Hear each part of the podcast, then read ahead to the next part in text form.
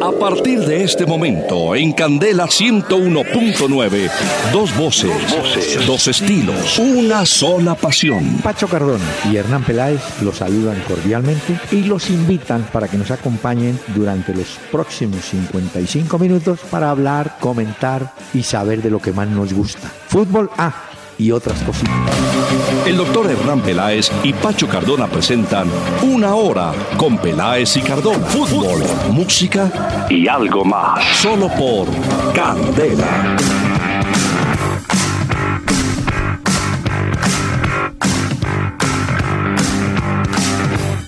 Muy, muy buenas noches a todos los amables oyentes de Candela Estéreo del 101.9 del FM en Bogotá para saludarlos y hablar, por supuesto, del fútbol que aunque no tuvo actividad en el fin de semana en Colombia para atender el plebiscito, sin embargo, tiene una semana agitadísima que se avecina con los juegos de la eliminatoria mundialista, empezando por el día jueves cuando Colombia enfrente a Paraguay en Defensores del Chaco en Asunción.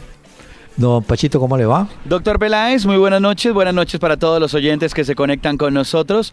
Bien, doctor Peláez, y muy a la Sí. expectativa de saber qué va a suceder con la paz de nuestro país. Lo importante es que todos queremos la paz. Los medios para conseguirla son los que hay que ir ajustando y conversando. Muy bien. Pero tengo, permítame, un consejo tomado del fútbol, ¿no? Cuando usted nombra una comisión para estudiar un caso determinado en el fútbol, le da tiempo a los integrantes y a esa comisión para que encuentren las luces. Sí. Pero llegado el momento en que la comisión no puede o no se ponen de acuerdo, usted tiene que barajar y volver a jugar y volver a montar otra comisión. De eso se trata, revisar la actual comisión que estuvo durante cuatro años en el tema de la paz en La Habana y buscar nuevos integrantes con nuevas ideas, nuevas observaciones y seguiremos avanzando, supongo, Lo dice ¿no? usted por la renuncia de Humberto de la Calle. que está confirmada, ¿no? Sí, sí, sí, dijo Hay que... que... entender. Son cuatro años de un desgaste. El, el hombre hizo todo lo que pudo y hasta donde pudo. Pero llega un momento en que usted necesita buscar relevos, refrescar, ¿no? Sí, e- entramos a un nuevo proceso de negociación en el que hay que saber nuevamente cuál es la disponibilidad y la disposición de las partes y habrá que empezar otra vez y mirar a ver si esto nos va a llevar algún día a ese objetivo que en medio Sí. de todo, independiente si sea el sí o el no, estoy de acuerdo con usted, Todos es la paz. Y ese día en Colombia lo anhelamos porque quizás a, nos a nosotros no nos ha tocado mucho, pero para unas futuras generaciones sí quisiéramos que eso fuera Sí. diferente. Y mire que le traigo un- una reflexión de pintura. Los cuadros o las pinturas de muchos años atrás al óleo, al óleo, no a las mm, pinturas, digamos, sintéticas y laboratorios de hoy en día, a esas pinturas de antes, pasado un tiempo las refrescaban. Yo recuerdo y las refrescaban con aceite de linaza. Pasaba usted el pincel impregnado de linaza y le daba frescura otra vez a la tela. Son detalles, ¿no? Bueno, Ya. pero no Habrá que darle linaza al proceso de paz, sí, no refrescar el lienzo y empezar Ah. a pintar otra vez, dar pinceladas de Mire. paz. Ya que usted lo mencionó, trajo su libreta. Siempre la tengo, doctor Peláez, Bueno. sí señor. Antes de que me, se me olvide, eh, hubo un jugador con ese apellido Linaza. Se llamó, o se llama, yo no sé si vive, no, debe ser, no ser que no vive por el tiempo, pero se llamó Carlos Linaza, un número 8 argentino que jugó en Centro Iqueño del Perú. Jugó en el Peñarol de Montevideo de la década del 60, que eran Cubilla, Linaza, Hover, Spencer y Borges. Ese Linaza después estuvo por Chile. Eh, fue un jugador curioso porque su carrera la hizo lejos de su tierra y le fue bastante bien. Linaza con Z, acuérdese. Bueno, aquí lo apunto entonces. Carlos Claro. Linaza. Cuando usted tenga un crucigrama deportivo, dice eso. Listo. ¿Quién fue Linaza? bueno, señor. Muy bien, aquí lo, mire- lo- lo registro en eh, la libreta Sí. entonces. Pero este no tiene que registrarlo, este nombre. Celio González. Su nombre, Celio Adán González Asensio. Había nacido en Camajuaní, Camajuaní, Cuba. Él murió en México y fue una de las, una de las grandes voces, un gran bolerista que resultó con la Sonora Matancera. Sin embargo, uno, yo no sé si su mayor éxito fue este que vamos a presentar y no está acompañado con la Sonora, se había ido ya de ahí y lanzó este tema, La primera piedra. Dices que mi amor no vale nada, que está mi alma envenenada que no tengo corazón. Y tiras la primera piedra como si estuvieras sin pecar y miras en el ojo ajeno sin ver en el tuyo la maldad. En este mundo cada uno ha de vivir la vida como le parezca mejor. Yo sé que tengo mis pecados y por eso nunca juzgo a los demás. Tú tiras. Es evidente eh, Pachito, que el autor de esta letra leía la Biblia, porque mire que, acuérdese usted de los pasajes, el que esté libre de pecado que tire la primera piedra. Correcto. Eh, y él lo dice muy bien en su canción, ¿no? Claro. Y antes de criticar y de mirar en el ojo ajeno, mira el tuyo, ¿cierto? O sea que mm. había mensajes subliminales ahí, ¿no? Bueno, muy bien. Suena bien, doctor Peláez. ¿Nos deja ver otro pedacito que suena bien esto? sin ver en el tuyo la maldad. Este mundo cada uno ha de vivir la vida como le parezca mejor. Yo sé que tengo mis pecados y por eso Nunca juzgo a los demás. ¿Vio? Vea, qué buena enseñanza. Es una canción con oh, mensaje, en el fondo. Exacto. Como esas canciones que usted a veces nos trae. Ya. Son muy buenas. El que esté libre de pecado, que tire la primera ah, piedra. Exactamente. No busque en el ojo ajeno. Sí, busca primero en el tuyo. Me gusta, me gusta eso, doctor Peláez. Sí. Tenemos mensajes Muchos. de nuestros oyentes. Muchos gracias a los oyentes que nos escriben a través de la página. Tenemos una página oficial de este programa que es www.pelaes y Cardona. Ahí como siempre pueden enviar sus mensajes, también pueden eh, disfrutar de los diferentes audios y también los pueden descargar en podcast para que los lleven en su bolsillo y los oigan cuando ustedes crean conveniente. También nos interactuamos con los oyentes o nos conectamos en tiempo real, ya a partir de ese momento, vía Twitter, arroba Peláez y Cardona para los seguidores, los tuiteros. Ahí estamos con ustedes, los seguidores. Y en Facebook, Doctor Peláez, también estamos mm. con la fanpage Peláez y Cardona para que le den me gusta. Y ahí también nos han enviado muchos mensajes los oyentes. Sí, señor. ¿Tenemos sección para presentarlos o no? Por supuesto, con el Fondo ah, Nacional del Ahorro que trae los comentarios de los oyentes a este programa. Fondo Nacional del Ahorro. Hacemos realidad tus sueños de vivienda y educación. Bueno, mire, don Gustavo Castro vía Facebook. Me gustaría saber qué opinan del pésimo rendimiento que está teniendo Santa Fe, el único equipo colombiano eliminado de la Suramericana, y en nuestro campeonato no es que marche muy bien. Hmm. No lo convence el Santa Fe. Yo creo, póngale cuidado, voy a, utilizar la misma frase que usamos para hablar de la mesa de negociación de La Habana.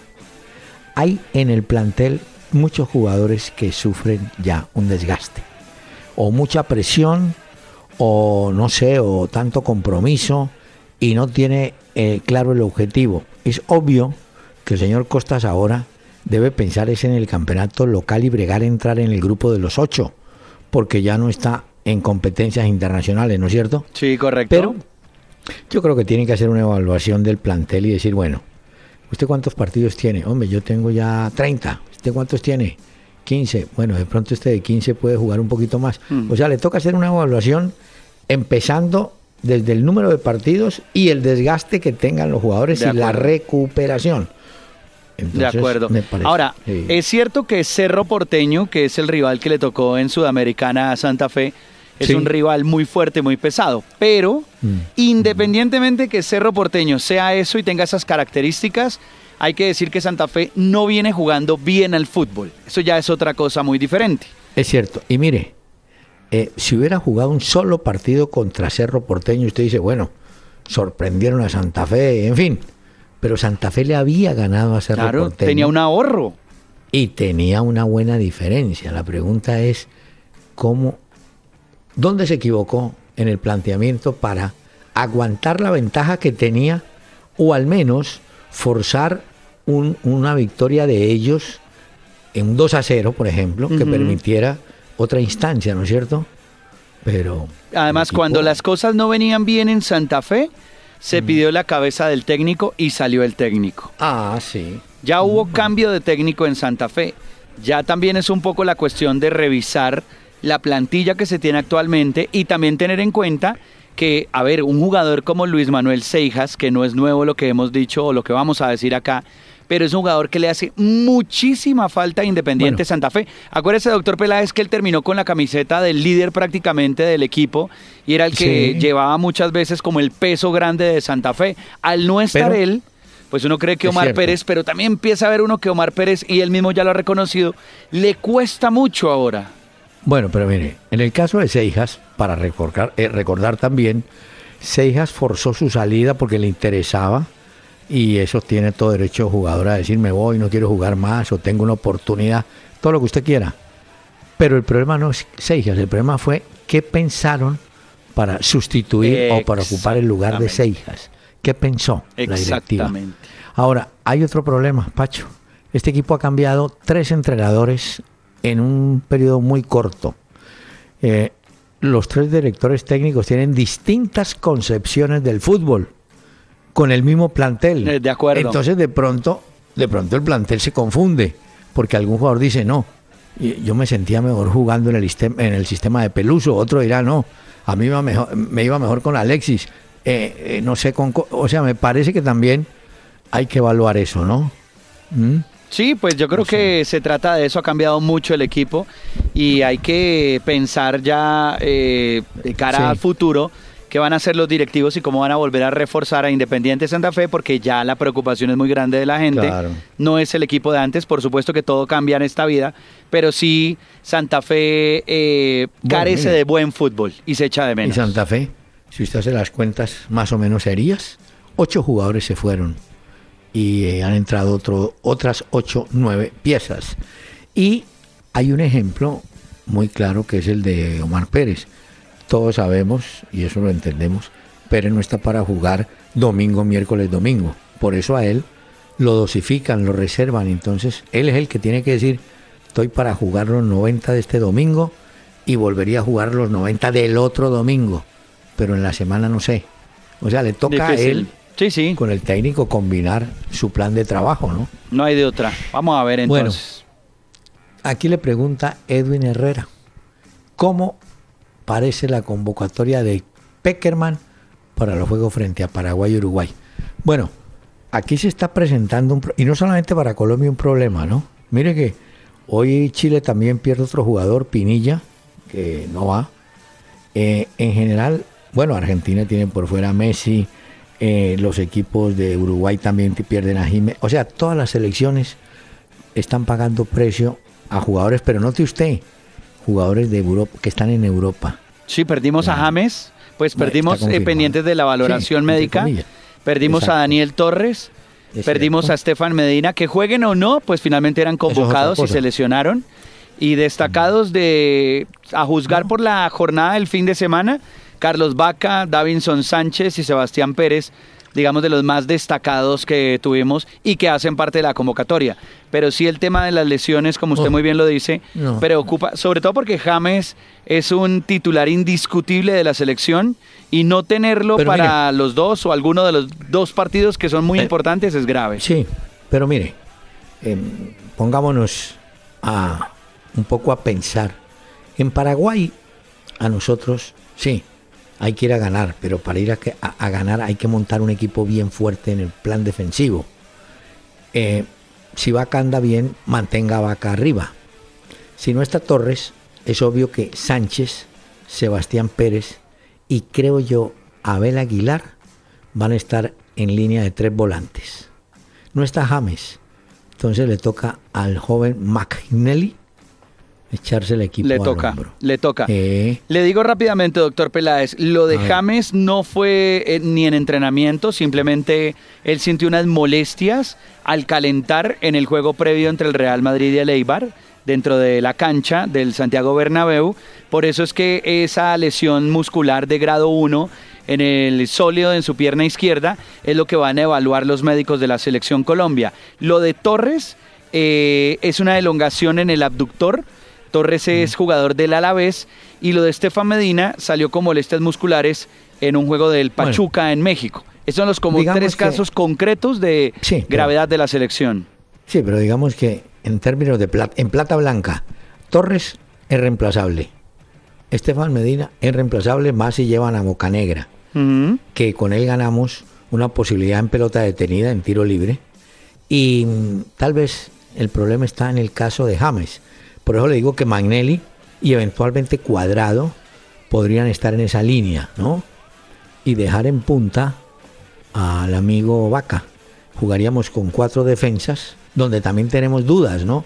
Boca Negra y Farid Díaz van a ir seguro como laterales. Eh, uno de los centrales va a ser Oscar Murillo. El otro, creo que lo disputan Jerry Mina y Murillo el otro. Jason. Pero mire que Es, pero es que es grave ahí lo de Jason Murillo. Por eso. Él, él estuvo de titular el fin de semana con el Inter, que perdió 2 a 1 en la visita a la Roma. Y acuérdense que ya lo hemos hablado, ese equipo no levanta cabeza. Ya en la Europa League también lo habíamos comentado, la defensa del Inter va muy mal. Y pues Jason Murillo hace parte de la defensa. Bueno. No es que esté muy fino en este momento, ¿no? Pero yo le voy a decir, más allá de eso, yo buscaría que Jerry Mina y Oscar Murillo estuvieran. ¿Por qué? Porque los dos son muy buenos en el juego aéreo. Y los paraguayos tienen la tendencia a buscar soluciones en la vía Muy aérea. fuertes, son muy fuertes ahí. Y además Murino, eh, Murillo y Jerry, ah, digámoslo así en confianza, Ujú. Jerry, va en los tiros de esquina en- a favor de Colombia bien. Yo, yo digo que el equipo en, en Paraguay lo montaría cuatro en defensa, tres en la primera línea, son siete, dos que son James, eh, perdón, Cuadrado y Magnelli, uno en punta y obviamente el arquero Espina. Y yo creo que tendríamos un equipo, alguien me dirá, es un equipo muy, muy, no, no es un equipo muy defensivo, pero es un equipo fuerte, sólido para que sea atacado. Y bueno, trabajaremos en alguna opción arriba con Cuadrado que se suelta bien al ataque y Vaca, ¿no? Es importantísimo, bueno. doctor Peláez, Mm. tener muy en cuenta lo que usted ha dicho sobre el juego aéreo. Tanto los paraguayos como los uruguayos son muy fuertes. Sí. Hablábamos incluso acá de Godín, que es uno de los centrales de Uruguay, Uy. que es muy fuerte con la cabeza. Y lo mismo sucede con Paraguay, son muy fuertes. Y en esa parte a nosotros nos toca tener muchísimo cuidado porque estos dos equipos que vamos a enfrentar en la eliminatoria, uno que es rival directo que es Paraguay y el otro que es el líder de la eliminatoria que es Uruguay, eh, son muy fuertes en ese campo. Y- Así que yo creo que Peckerman esto lo tiene muy claro y va a tratar de solventarlo. Y tenemos otro detalle, si los paraguayos ponen a Derlis González, un rapidísimo, velocísimo puntero, juega cargado a la derecha, eh, de ese jugador tiene que responder, o por ese jugador debe responder Farid Díaz, que tiene marca y sabe cómo es el asunto. Bueno, fíjese que no mencioné a Fabra, yo creo que va Farid en el partido de Asunción. Bueno, creo, es lo que yo creo, no sé. Mire, Iremos mirando también Bien. de acuerdo a lo que va mostrando en los entrenamientos esta semana. Ah, sí, pero no hay mucho tiempo, ¿no? No, nada, es que partió el jueves, ya 6 y 30.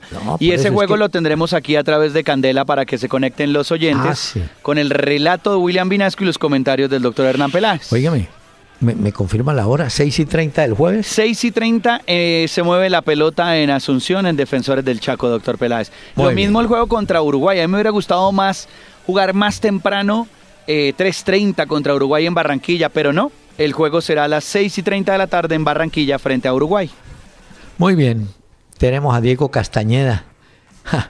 un arquero como Ter Stegen debe estar a la altura del Barcelona y no puede hacer el ridículo. No, a todos los arqueros les pasa. Uy, no, lo que pasa, lo que ocurre es que lo que hizo este arquero alemán reflota la pregunta, ¿por qué dejaron ir a Claudio Bravo?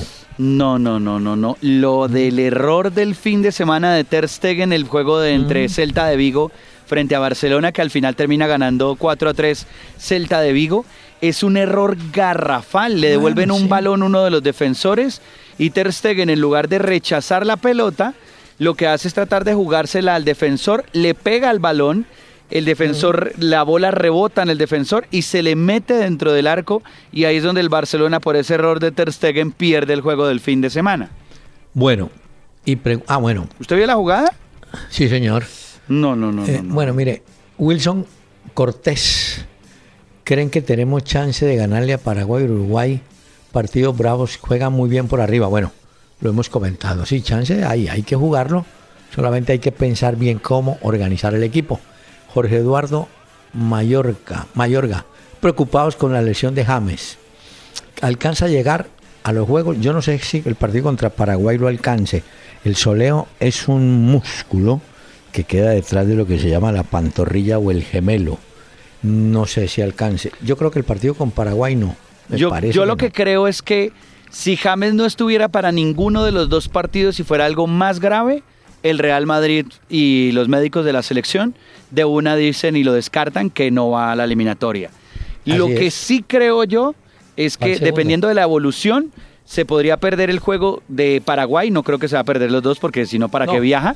Y lo tendríamos frente a Uruguay. Pero eso va a depender, porque no somos médicos, de la valoración y de acuerdo a eso, pues ya Peckerman va a decir si están o no están. El trabajo, ¿no? Hay que recuperarlo y debe haber métodos para recuperarlo. Mire. Contra Uruguay, ¿Ah, o sea, si no esté contra Paraguay, pero contra Uruguay tenerlo. Espero es, que sí. Es importantísimo. Juan Sebastián Vega. ¿Será que Omar Pérez ya cumplió su ciclo y es hora de renovar? Yo no sé si cumplió su ciclo porque él, solamente él, es el que decide.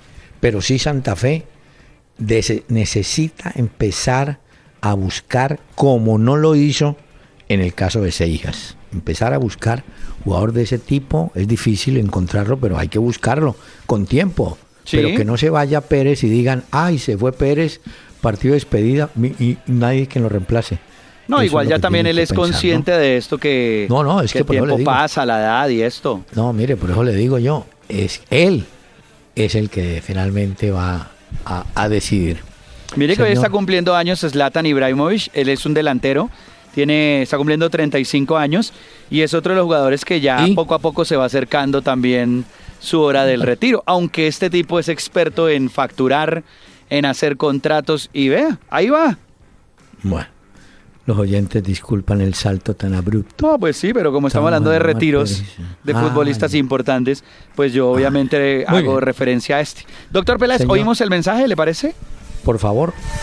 Mi corazón está feliz porque llegó mi casa ya. El FNA y Mi Casa Ya son la suma perfecta para hacer tu sueño de tener vivienda propia una realidad. Con cuotas desde 47 mil pesos mensuales y 500 proyectos a nivel nacional, es hora de que te acerques al Fondo Nacional del Ahorro para hacer realidad tu sueño de tener vivienda propia. Todos por un nuevo país. Vigilado Superintendencia Financiera de Colombia. Aplican condiciones de producto y pago de seguros. Señor, más adelante vamos a contar cómo es el plan de juego que la Confederación Suramericana se ha inventado para el tema de Copa Libertadores y Copa Suramericana, después de que al mediodía hoy la federación estuvo haciendo la presentación de su nuevo sitio de trabajo, señor Infantino, todo lo que usted quiera, y a los pobres jugadores del Popayán hace dos meses no les pagan. Pero yo quedo un Manera poco que- loco, doctor Peláez, ¿Por con qué? esto que anunciaban hoy, porque el primer anuncio que hicieron eh, la Conmebol, el Mm. primer anuncio que hizo de la Copa Libertadores y luego de la Copa Sudamericana, era que la Copa Libertadores se jugaba casi todo el próximo año, ¿correcto? O sea, Sí. eh, casi todo calendario año. Y en la Sudamericana solo a mitad de año. Hoy Ya el tema ya es diferente. Eh, y entonces ya eh. ahora se va a jugar también todo el año en la Sudamericana. Entonces, ¿para qué anunciar una cosa si... Bueno, O sea, están... a- Y bueno, y lo del cupo nuestro que vamos a tener, ese sí ya está confirmado. ahorita entonces, si usted me permite, orientaremos y explicaremos cómo es el asunto, porque quiero invitar a don Celio González antes de la pausa con este tema inolvidable.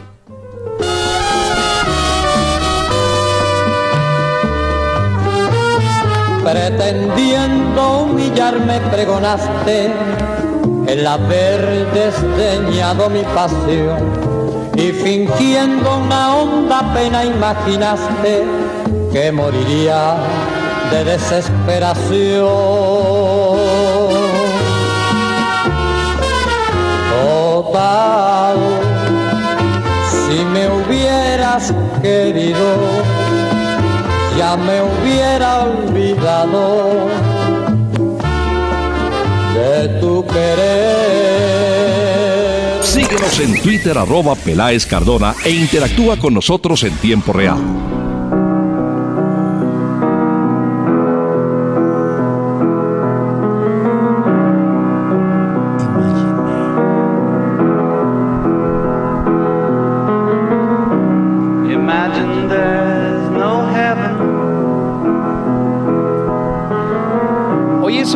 Especial porque, bueno, desde ayer y durante días anteriores se ha hablado en nuestro país acerca del acuerdo de paz, la votación del plebiscito y todo esto.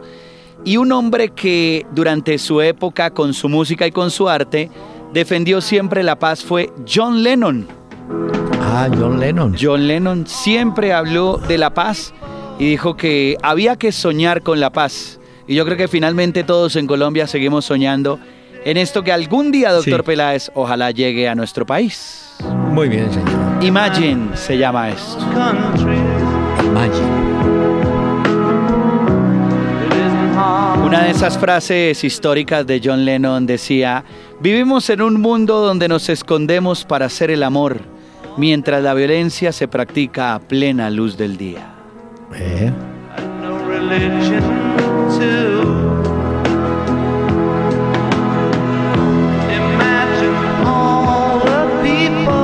recordamos entonces, doctor Peláez, a ¿Eh? John Lennon. muy bien. Imagine. Bueno, mire, para los oyentes, la Conmebol oficializó las copas así para el año 2017. A ver. La Copa Libertadores contará con 44 equipos. La Suramericana contará con 54 equipos.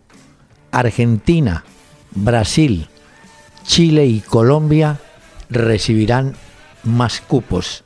Pero las fechas son estas, Pacho.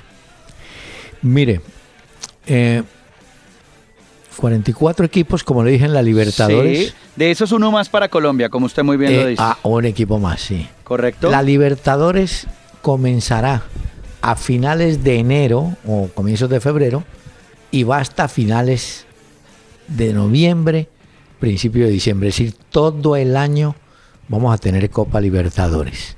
La Suramericana comenzaría en marzo hasta comienzos de diciembre y tendrá un cupo directo a la fase de grupos de la Libertadores.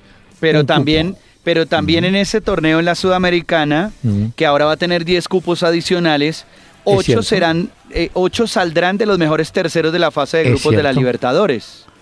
Que Sí, ya sí, se habrá sí. cumplido para cuando arranque la Sudamericana. Mm, Bueno, Por, claro, porque si no, ¿cómo va a saber usted cuál fue el mejor tercero? Entonces, o los mejores terceros. Entonces, eh, esto... mejor dicho. Mm, yo no sé. Pero Habrá que jugarlo que- a ver qué tal sale este experimento. Pero mire que la Conmebol puso otra serie de condiciones. Por ejemplo, eh, los equipos tienen que presentar estadios con las mejores condiciones de trabajo, de iluminación. Pero a partir del 2018, escuche, todos los equipos que participen en las copas tendrán que tener fútbol femenino. Ya, eso se aprobó. O Ya. sea que el que vaya a la copa tiene que mostrar divisiones menores de varones y equipo de fútbol femenino. Esa no la tenían así como muy en cuenta, ¿no? No, esa, ese fue el anuncio que hizo en Bogotá eh, hoy hacia el mediodía el presidente de la Conmebol, pero el presidente de la FIFA, Gianni Infantino, anunció Sí. también eh, las 48 selecciones que quiere y su propuesta para el Mundial. Él dice que le Sí. quiere dar más, que la FIFA invierte mucho dinero en África y hay unos cupos que le darían adicionalmente a África para poder completar estos 48 equipos eh, en un mundial. Sí, pero hay otro detalle que ha pasado así. En las Copas Libertadores se venía invitando a México, recuerda usted, Sí, ¿no? correcto. Bueno, Y- creo que México ya no va más en este paseo. ¿De verdad? Mm, sí, señor. Pero creo esa que no es va una más. noticia. Eso sí cambia bueno. mucho el panorama de la Copa Libertadores porque hay equipos mexicanos que le dan mucha fuerza a la Copa Libertadores. Bueno, no, eh, la parte de, de pero como es que ya, es que, no, a ver, pues imagínense, vamos a tener todo el año. sí, todo el año. que, no, Todo el año. Y a eso sumemos eh, de los equipos, digamos que principalmente participan en Sudamericana y Libertadores, tienen que enfrentar la Liga, en el Sí. caso nuestro, y además tienen que eh, enfrentar la Copa. Entonces, Es cierto. el calendario, digamos que lo ponen así y lo que muchos oyentes nos han escrito y nos han comentado, que qué opinamos del partido neutral para la final de la Copa Libertadores. Bueno, será un experimento también, dependerá el partido de los equipos que lleguen. Es muy No, diferente. Eh, de- No. Sudamérica es un continente muy diferente al europeo, empezando yo- por el no, poder por adquisitivo. No, no, yo le confirmo, México no, no, no lo veo por ningún lado aportando equipos para. Usted decía que era muy importante, pero era más importante para los mexicanos por la parte comercial. Y no, y hay que decirlo, los equipos mexicanos siempre fueron protagonistas en la Libertadores. Se arrimaron, pues calcule que la misma confederación en vista de eso les puso una condición, que así ganaran la Copa Libertadores no representarían a Sudamérica en un partido, digamos, intercontinental, ¿no? Mm, ¿Y usted cómo ve lo del Mundial, doctor Peláez? La propuesta, porque esto no está ya decidido, esto lo Pero- tienen que llevar a la conferencia, pues a la...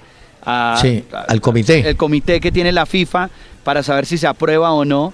Pero ¿cómo ve usted un Mundial de 48 equipos, teniendo en cuenta que Ah. se refuerza con África, con más cupos? Mire, entre más equipos, el nivel no va a ser el mejor.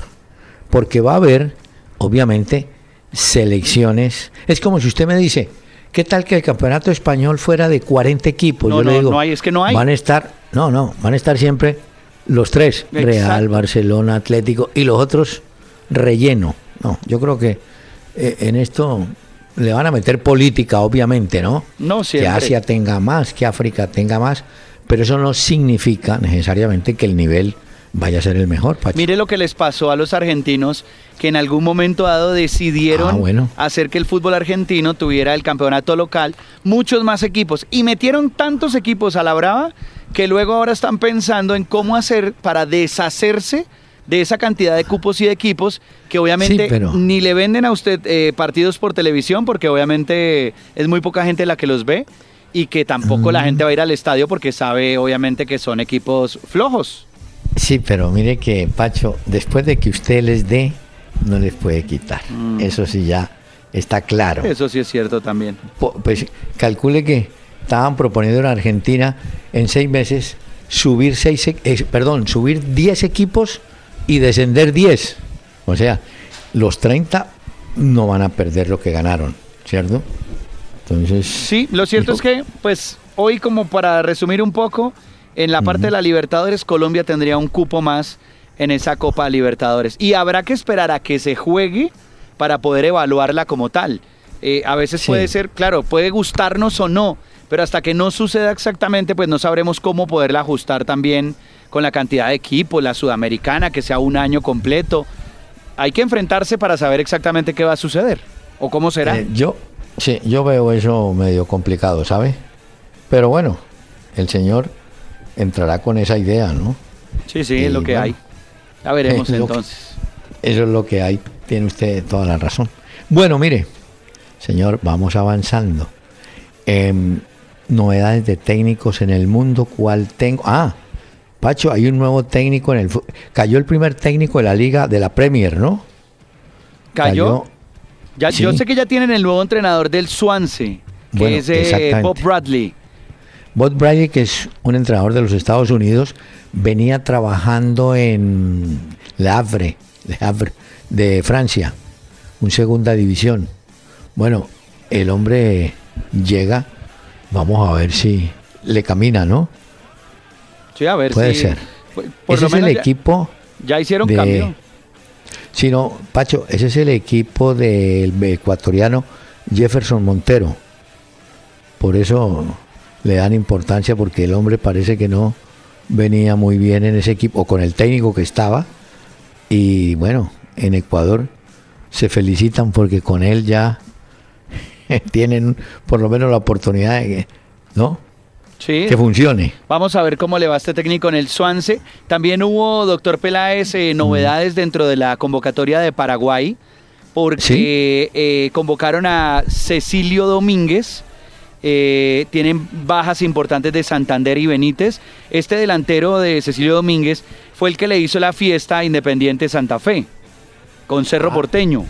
Ah, no me diga que fue por eso que lo llamaron. Claro, fue llamado, pues eh, hay muchos convocados dentro de Paraguay de Cerro Porteño.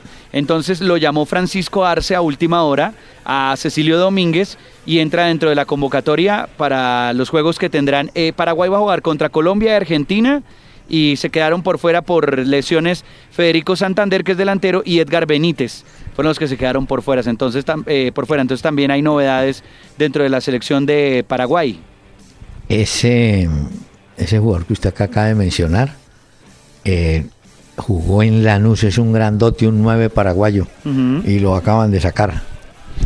Lo que me da la impresión es que va Derlis González, de pronto va Lucas Barrios, el, el nacionalizado que juega bastante bien. Y ese hay que tenerle cuidado, anda por, por Brasil. Hombre, le tengo un cuento hablando de Brasil. Jugaron Sao Paulo y Flamengo, ¿cierto? Y hubo un cruce bravísimo entre el peruano Guerrero y el uruguayo Lugano. Ah, sí, no lo sabía. sí, eso, esos casi prenden. Bueno, usted sabe que Lugano es ya está por fuera de la selección, pero es un tipo que siempre le puso lo que hay que poner, sobre todo en los uruguayos, ¿no? Y Guerrero no se aguantó y, y bueno, estuvieron a punto de armar un rollo de dos delanteros de selección, ¿no? Porque Guerrero está en la peruana. ¿eh? Va a seguir. Es que también a veces es complicado por los egos, porque cada uno quiere hacer lo suyo. Eso es complicado muchas veces. Pero mire que todos los técnicos tienen sus problemas. Este Gustavo Quinteros del Ecuador hizo una convocatoria altísima, larguísima, de muchos jugadores. Entonces le cuestionaron, no, pero usted cómo va a llamar 40. Pues resulta que con la mano y la cantidad de lesionados, no fíjese que Colombia tuvo que llamar de urgencia a Bocanegra y a Alex Mejía por lesiones. Así que es que yo creo que estas eliminatorias tienen ese problema, el riesgo es impresionante, usted no puede tener... Es que mire, dígame cuántos días va a trabajar Colombia antes del jueves con Paraguay. Eh, prácticamente que Colombia puede trabajar martes y jueves. Porque mientras, no, martes y miércoles, perdón, porque mientras los jugadores se desplazan hasta Asunción, claro, usted puede llegar, no es que la gente llegue y de una vez va a entrenar, no, pues tienen que hacer eh, eh, primero recuperación, porque viene de un fin de semana de una fecha, y mientras que también se van acomodando al horario, por lo menos los que vienen de Europa, entonces eso les, se les lleva al lunes, ahí se va el lunes.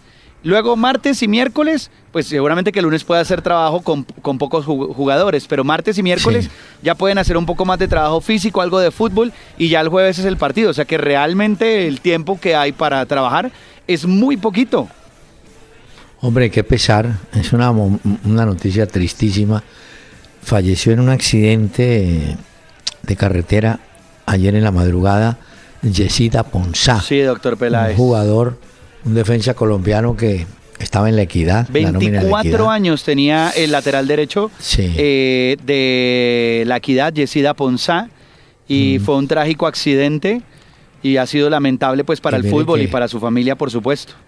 No, y además había jugado en el Medellín y había pasado por el América. Que me- no sé, parece que perdió el control. Otra vez Y- del carro, ¿no? Sí, andaba en Guachené, por allá en el, En el Cauca. Cauca. Venía un compañero, eh, pero afortunadamente a él no le pasó nada, pero la parte Era Camilo Mancilla el que viajaba con él, el defensor de la Sí, equidad. ¿no? Y, es, es otra de las tragedias del fútbol, eh, de un accidente de, de tránsito. Yesid Aponzá, que en paz descanse, en dos- 24 años con todo el futuro por delante. Bueno, mire, mm, el fútbol, bueno, el fútbol es vida y hay que seguir, ¿no? ¿Cómo le parece que mm, ese defensa ecuatoriano, Arturo Mina, ¿cierto?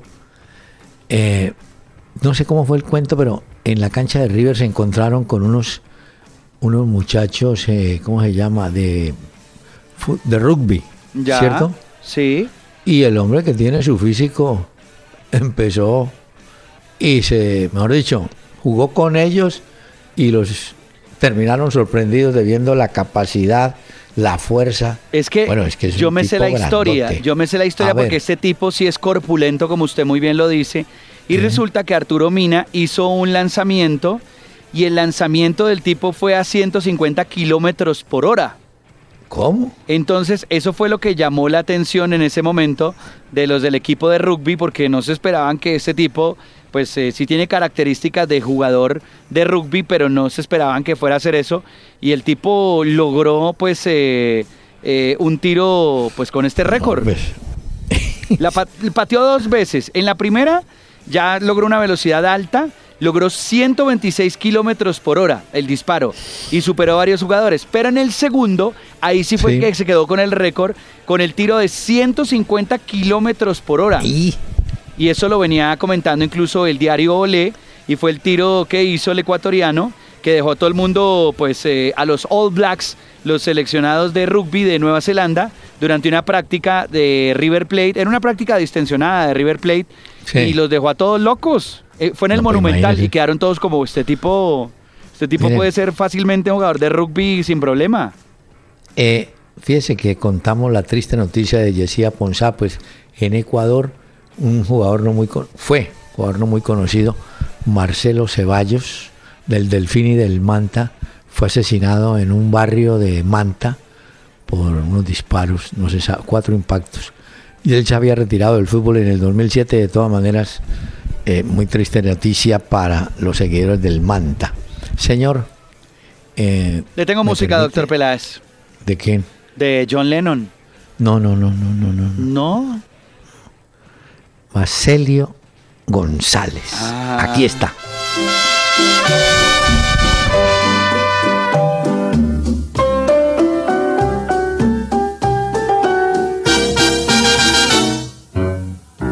Si tú supieras las ganas que tengo de estar contigo para decirte mi triste alegría, mi pena y mi ensueño. Para contarte cien mil cosas que llevo escondida en el alma para decirte que sufro y que gozo pensando en tu amor. Síguenos en Twitter arroba Peláez Cardona e interactúa con nosotros en tiempo real.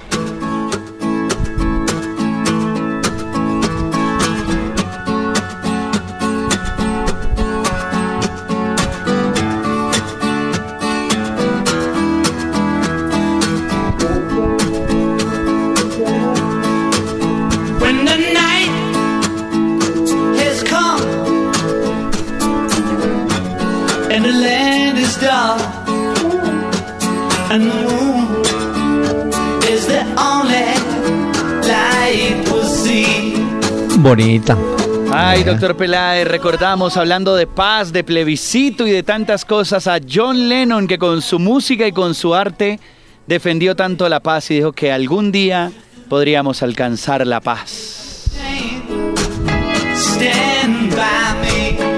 ¿Quiere que le dé la jornada de la eliminatoria de este próximo jueves que ya se nos viene? Pero, no, permítame. Es que hoy tenemos fútbol también. Están jugando ya. Está terminando Cartagena Magdalena. Y a las 8, usted sabe, lunes de lotería. América enfrenta a Valledupar. Y mañana por la B tenemos Cúcuta Barranquilla. Eso estamos hablando de, de la B. En el fútbol de Colombia, en el de la A, solamente reanudaremos actividades el día 8, o sea, el próximo sábado con Santa Fe Jaguares y Envigado Boyacá Chico. Ahora sí, Bueno, doctor Peláez, para el próximo jueves, que será 6 de octubre, tenemos a las 4 de la tarde Ecuador contra Chile. Juegan en el Estadio Olímpico de Atahualpa. ¿a qué horas? ¿Cuatro? 4 de la tarde será ese. Bueno, me sirve. Bueno, luego... O sea que cua- ¿Qué? cuando termine ese, estaríamos con Colombia. Estaríamos, pero nos agarra un ratico el juego de Uruguay contra Venezuela que va a las 6 de la tarde. Es que el nuestro Sí. empieza a las 6 y 30. Y hay que Ah, estar muy atentos de Uruguay, pues porque es el próximo rival, sería el del siguiente martes, ¿no? Sí, sí, sí. Entonces hay que estar muy atentos a ese rival también. Ya a las 6 y 30, eh, ese juego es en Montevideo, el de Uruguay-Venezuela. Sí. Ya a las 6 y 30, Paraguay-Colombia en Defensores del Chaco en Asunción. Eh, luego tendremos a las 7.45 Brasil contra Bolivia. Juegan en Brasil. Y luego tendremos eh, a las 9 y 15 Perú contra Argentina. El juego es en el Estadio Nacional de Lima, en Perú. Ah, bueno. Eso el jueves. Eso es el jueves, exactamente. Bueno, y el viernes se movilizan todas El- las elecciones Exacto. para los partidos de regreso, de regreso el, el día 10, creo. No, 11, 11. El 11 creo que es el martes 11, Sí, correcto. El martes, sí, señor. Muy bien. Bueno, estamos pendientes a ver, aunque está muy apretado, la ventaja que tiene Colombia, póngale cuidado, un Pacho, el jueves, cuando arranque a jugar, está ganándole a Ecuador por un punto en la tabla y está a tres de Uruguay. De manera que lo importante se- sería seguir ahí y buscar el partido contra Uruguay, ¿no? Sí. Para ir mejorando el panorama. De los dos juegos que vamos a tener, doctor Peláez, ¿usted cuál ve más claro y un poco más enredado? O sea, ¿cuáles ve como...? Yo creo que el partido, el partido enredado puede ser el de Asunción, pero por eso le dije yo hay que ir con un equipo bien sólido en el fondo, bien tranquilo, fuerte en el medio y a ver cómo trabajamos. Alguien me dirá, vamos por el empate. Sí, pero para usted conseguir el empate tiene que salir a ganar. Claro, tiene claro. que no, no quedarse metido atrás porque pierde. Pero yo tiene, eh, creo que podemos salir y bien. Y como dice usted, ya no se usa contragolpe sino transición. Entonces, si tenemos una buena transición de Magnelli, cuadrado para vaca, podemos conseguir. Pues lo que ha dicho, lo, lo que ha dicho Ah. Peckerman es que la convocatoria está hecha, pues por supuesto, Mm. Para enfrentar a estos dos rivales y salir a hacer partidos. O sea que no, bueno, es, por eso no es una convocatoria tampoco que vaya, pues, o él piense defenderse. le tengo una sorpresa musical. Mire, A ver. ¿usted sabe quién fue Bobby Darin? Bobby Darin, ¿no, doctor Peláez? Bueno, ese muchacho, muchacho no, eh, él había nacido en Nueva York en el Bronx. Sí. Murió en el año 73 en Los Ángeles, pero en la década del 60 dejó un tema como este. My lover stands on golden sands and watches the ships that go sailing somewhere beyond the sea. She's there watching for me. Se llama Beyond the Sea. ¿Qué tal? Muy Bonita voz, ¿no? Claro. Muy bueno. Más allá del mar. Bobby Darin, para que vea. Oigamos, y oigamos usted un tiene a, a Lennon en capilla, ¿no? Sí, Déjelo sí, ahí. sí. Pues en Capilla también ya porque él ya viajó, doctor Peláez, hace bastante sí, tiempo. ya. Ya que usted mencionaba la América de Cali hace un momento, hay una muy buena noticia para los hinchas del América de Cali.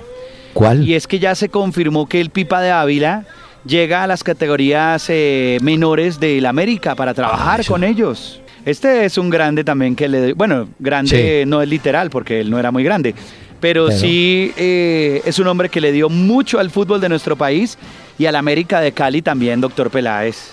Miren que esto de, la, esto de la eliminatoria es un rollo. Apenas hoy están llegando Romero, Rojo, Zabaleta y Otamendi a Lima para la selección de Argentina. O sea que ellos también, como nosotros, apenas si acaso trabajarán mañana, ¿no? Ah, no, claro, es que esto es para todos. Sí, sí, no, por eso. Esa es la, ¿no? la, la ventaja o, o la desventaja, ¿no? Bueno, eh, ya usted confirmó que no se presentará por ninguna razón el amiga Estefan Medina a... Por la ¿cómo lesión. se llama? A la, no, no, no se presenta, ¿no? No, no, no, no. La lesión, Bueno. exactamente. Sí. Hombre, eh, está cumpliendo años Cravioto, el técnico del Deportivo Pereira. Ah, sí, ¿Sabe Jackson que- Martínez también. ¿Quién? Jackson, Ah, Jackson está en 30 años, ¿no? claro, está cumpliendo años también. Jackson, Zlatan Ibrahimovic, 35 Mm. Bueno. años. Y explíqueme, ¿cómo vamos a pelear ese cupo más en la Copa Libertadores Colombia? Porque teníamos ganador de la apertura, ganador del finalización y el primero en la reclasificación. Eran los tres cupos, ¿no es cierto? Correcto, correcto. Bueno, y ahora el cuarto cupo, ¿cómo se va a conseguir? Pues hasta hoy hicieron Mm. el anuncio, entonces eh, habrá que esperar también a ver cómo va a ser la situación eh, de ese cupo y cómo se va a pelear dentro de nuestro país exactamente. Pero sí ya es oficial que habrá un cupo más en la Libertadores. A Brasil le dieron dos, ¿no? Sí, señor. Y los argentinos quedaron con seis. No, eso, eso va- No, eso van todos. subiendo por todo. Van todos, exactamente. No, mire, eh, ¿usted se acuerda de Michael Labdru? Sí, Jugador, Laudrup. Bueno, es el nuevo entrenador de Al Rayyan. Es como Fossati, el, aquel que fue arquero de Millonarios. Ese Fossati reemplazó, lo habíamos contado, a, a Daniel Carreño, un técnico uruguayo que pasó por el Cali, que estaba trabajando en Qatar. Bueno, entonces Fossati se hizo cargo del equipo. Pues su primer partido lo gana y sabe con quién? Con goles de un uruguayo Soria, que está jugando por Qatar. Así que por todos los lados los técnicos se rebuscan o nacionalizados o la manera... Ah, hay otro nacionalizado en la eliminatoria nuevo, ¿no? O yo la creo, de Ecuador, Sí, un argentino. sí. Esta semana nos De- tiene que hablar, doctor Peláez, de paraguayos que pasaron por nuestro país Ah, y que fueron importantes también a propósito del juego. Sí, el más goleador de todos los paraguayos que yo recuerde fue Casimiro Ábalos, un puntero izquierdo del Deportivo Pereira. Había llegado en el 50 por allá de Lanús. Pero señor, eso será tema para más adelante. Eh, no se preocupe de los árbitros, yo. pero no vaya a tener problema con Pitana. Usted supo que el jugador no, no fue con Pitana, un, un, un arquero argentino, César, antes de que le dieran la, la sanción de por vida futbolística porque encuelló a un árbitro, se fue. Dijo, no, no juego más. Ya sé que lo, Es ya que- sé lo que va- van a sancionar, me Ah. Es que habíamos hablado de este tipo la vez pasada acá en el programa y no es la primera vez que comete agresiones. Ah, no. Usted ya tiene un Ya- historial largo y de vieja Estuvo- data pues de todo lo que ha hecho. Él estuvo en Barcelona de Guayaquil y pasó el mismo problema. Señor, qué pena. El programa se acabó. Ya, doctor, pero nos falta mucha información todavía, hay muchas cosas. Pero, pero, Bueno, Lo que pasó el fin de este- semana en la Premier, no hemos hablado que perdió el City de Guardiola, No. lo mal que le fue al Madrid y al. Barcelona, Bueno, ¿quién lo manda? no volvió a En ganar cambio- el Chelsea. Mire, no olvide el mensaje que nos dio Celio González. Dices que mi amor no vale nada, que está mi alma envenenada que no tengo corazón. Y tiras la primera piedra como si estuvieras sin pecar y miras en el ojo ajeno sin ver en el tuyo la maldad. El doctor Hernán Peláez y Pacho Cardona regresarán mañana a las 7 de la noche por Candela 101.9 para presentarnos una hora con Peláez y Cardona. Fútbol, música y algo más. Solo por Candela.